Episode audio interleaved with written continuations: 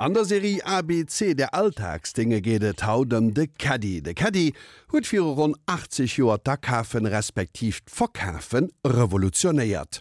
Welle Strategien an Ideen der Hanna Stechen a mat wellsche Probleme seiner Finder ze kämpfen hat, dozo Lomei vum Angelika Tommy. Das Großartige an Lebensmitteln ist, dass jeder sie braucht und dass sie nur einmal benutzt werden können.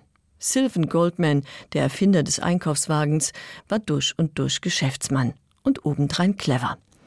Ich dachte, wenn wir die Möglichkeit hätten, dem Kunden zwei Einkaufskörbe zu geben und er trotzdem die Hände frei hätte, um einzukaufen, könnten wir mehr verkaufen, erklärte er 1970 in einem Interview mit der New York Times.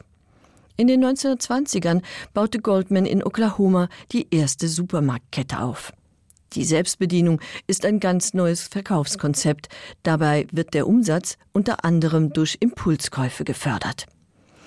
Die Supermarktkette ist eine Goldgrube. Kurz vor dem Börsenkrech 1929 verkauft Goldman seine 55 Filialen. Fünf Jahre später, mitten in der großen Depression, als die Wirtschaft lahmt, erwirbt er die Lebensmittelkette Humpty Dumpty. Inzwischen sind Autos in den USA weit verbreitet, Kühlschränke und Konserven erleichtern die Vorratshaltung. Dem Großeinkauf steht eigentlich nichts im Wege. Doch die Sache hat einen Haken. Wenn die Einkaufskörbe aus Draht, die in den Supermärkten bereitstehen, voll sind, ist Schluss. Die Kunden kaufen nur so viel, wie sie tragen können.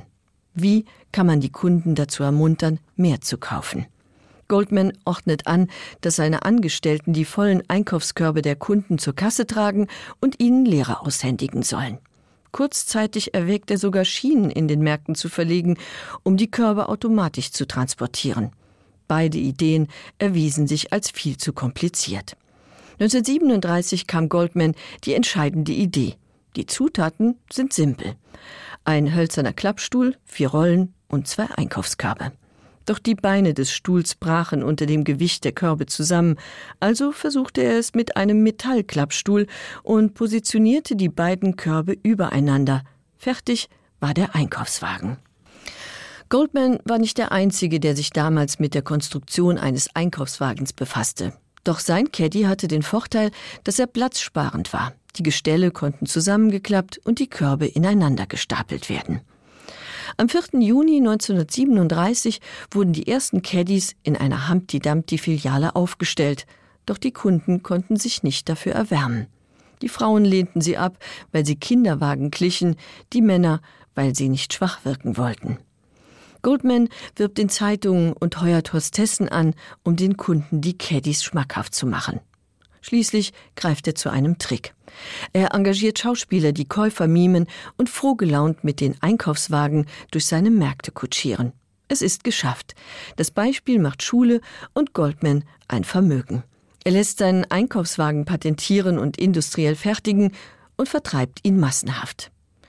Der Caddy ist ein Meilenstein in der Geschichte des Verkaufens und inzwischen nach dem Auto das meistbenutzte Vehikel auf der Welt. In den vergangenen 80 Jahren wurde er mehrfach modifiziert und an die verschiedensten Bedürfnisse angepasst, vor allem an die der Supermärkte. Eine US-amerikanische Studie aus dem Jahr 2014 zeigt, je größer der Einkaufswagen, umso mehr kaufen die Kunden. Ajo, ah wat de Caddy mi gros wat mi kaft gët zu an die Gelika Tommy. An dat gëlt net immer fir de Supermarsche de virtuelle Caddy am Onlineshop as quasi in Fas oni Burdem.